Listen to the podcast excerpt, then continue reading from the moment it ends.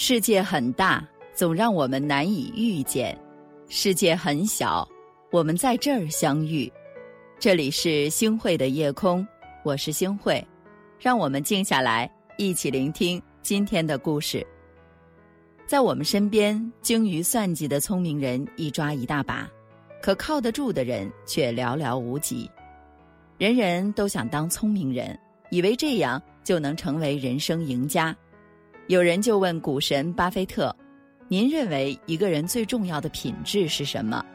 很多人都觉得答案无非是聪明、灵活、情商高等等。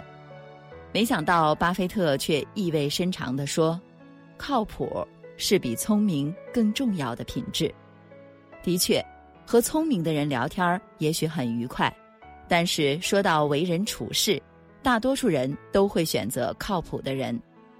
没错，靠谱就是对工作一丝不苟。在鱼龙混杂的职场中，聪明的人常有，靠谱的人却不常有。小雨和丽丽是同一批进公司的员工，丽丽是名牌大学毕业，小雨只是普通二本。一开始大家都对丽丽寄予厚望，时间长了才发现两个人的差距。每次做任务，小雨总是及时汇报进度，注意跟其他同事对接；丽丽却只顾自己做自己的，让其他同事干着急。小雨做事很慢，但她总是虚心向其他同事请教，加班加点赶工完成。丽丽做事很快，却经常拖到最后一天才抢着做完。第一次，小雨和丽丽一起采访一个情感作家。小雨花了两天时间查阅对方的资料和作品，还做了详细的笔记，而丽丽只是随便百度了一下对方的信息，很快就拟出了采访提纲。采访过程中，丽丽按照以往套路，请作家分享一下自己和丈夫的恩爱瞬间，却不知道这位作家去年刚离了婚，非常忌讳别人提自己的前夫。就这样。采访不欢而散，丽丽却不知道哪里出了问题，最后还是小雨发现了原因，主动登门道歉，对方才接受了小雨的单独采访。事情传到了领导耳朵里，没过多久，小雨就转正了，丽丽却没有通过试用期。有人不解，丽丽的学历和能力都比小雨强，为什么没能留下来？领导的评价一针见血，丽丽虽然能力不差，但是不够靠谱，做事儿让人不放心。小雨能力暂时弱一些，但做事靠谱，更有培养价值。有人说，所谓靠谱，就是凡事有交代，件件有着落，事事有回音。归根结底，一句话，就是做事儿要让人放心。大事儿看能力。小事儿看人品，你对工作的态度，其实也暴露了你对生活的态度。如果一个人对待工作都敷衍了事、毛毛躁躁，那么这个人做其他事儿的时候，也很难让别人放心。聪明能让你走得快，靠谱才能让你走得远。在职场中，能笑到最后的，往往不是眼高手低的聪明人。而是那些愿意下笨功夫、一步一个脚印走下来的靠谱人。你再聪明，也未必样样都行。只有靠谱，才能让你立于不败之地。没错，靠谱是对朋友言而有信。有科学研究表明，我们一生至少会认识八万人，会和一百五十个人成为朋友，但能够深入交往的。不超过五个人。所有值得深交的人都有一个共同点，那就是靠谱。表哥有个好朋友叫强子，用表哥的话说，强子是他见过最靠谱的人。他们以前是大学室友，关系并不算亲密。毕业的时候，六个室友一起喝得天昏地暗，约定苟富贵，无相忘。以后无论谁发达了。都不要忘了其他兄弟。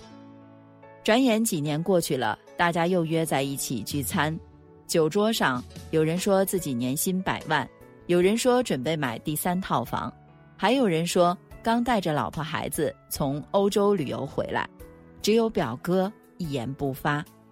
那阵子，表哥创业濒临失败，不仅把积蓄赔了个精光，还欠了一屁股债，自己都想要放弃了。听说大家都混得这么好，他只好陪着笑脸挨个敬酒。请大家帮自己一把。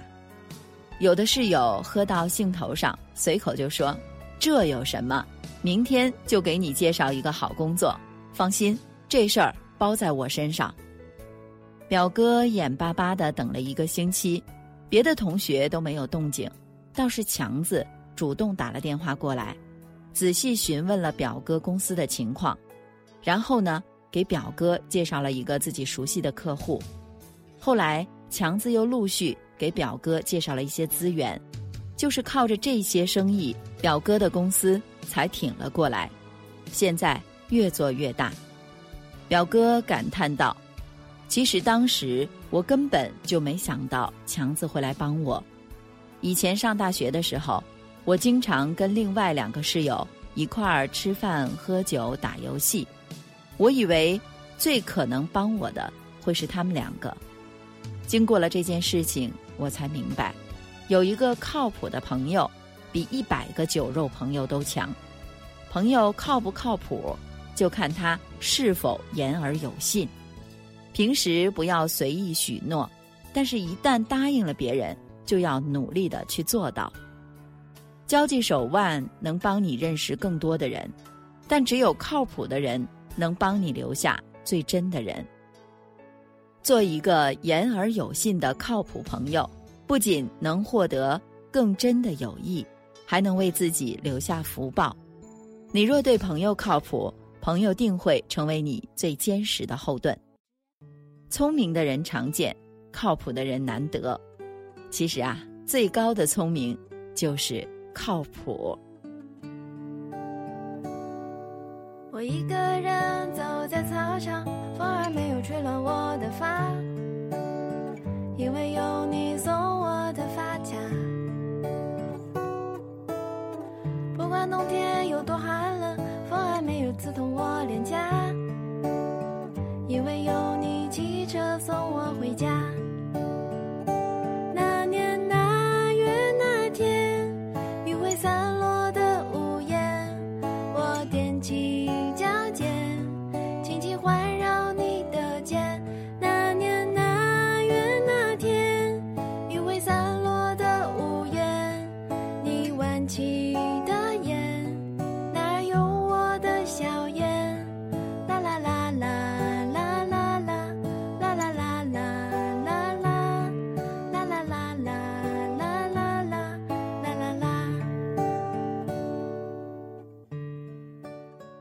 感谢您的收听，我是星慧。如果您喜欢星慧的节目，请您将我们的节目转发出去，让更多的朋友走进我们的夜空。每天晚上，我都会在星慧的夜空里和您说晚安，晚安，好梦。我仿佛又回去了常常见面的梧桐树下。